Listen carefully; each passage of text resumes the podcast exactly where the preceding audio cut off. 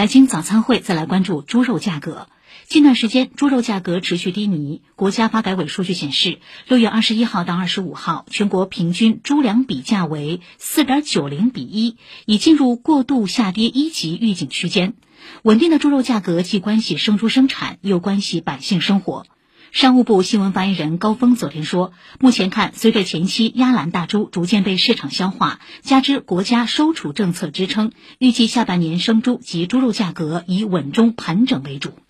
此外，商务部会同国家发改委、财政部等，已经启动了二零二一年度中央储备猪肉收储工作，于七月七号公开竞价收储本年度第一批中央储备冻猪肉两万吨。冻猪肉收储虽然不能从根本上改变供需，但短期内依然具有明显的市场提振作用，猪肉价格或将企稳。深圳金猪大数据咨询有限公司研发总监刘洋说：“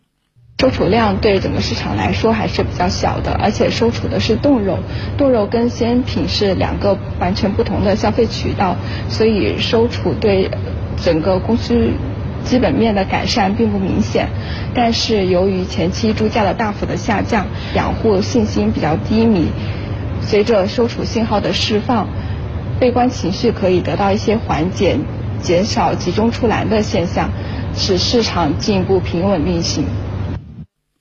随着一级预警信息的发布，养殖主体市场信心明显提升。自六月二十三号起，全国猪价快速止跌反弹，多地生猪价格回升到成本线以上。对后期市场走势，有分析认为，虽然近期猪价反弹幅度较大，还有回落调整，但跌至前期低点可能性比较小，后期可能将季节性震荡回升。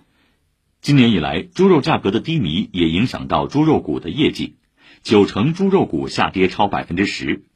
猪肉价格触底回升，猪肉股是否具有投资机会？深圳市榕树投资管理有限公司研究员黄安林说：“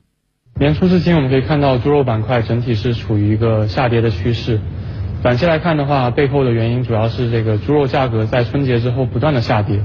在二季度的时候，这个价格甚至已经跌破了这个盈亏平衡线，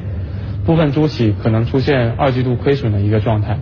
市场对这个板块短期是在盈利上有一些的担忧，长期来看的话，猪周期一般是以三年为一周期，在经历了一九二零年的向上周期后，二一年它有可能是一个向下的一个拐点，因此对于养殖板块，我们仍需要保持比较谨慎的一个态度。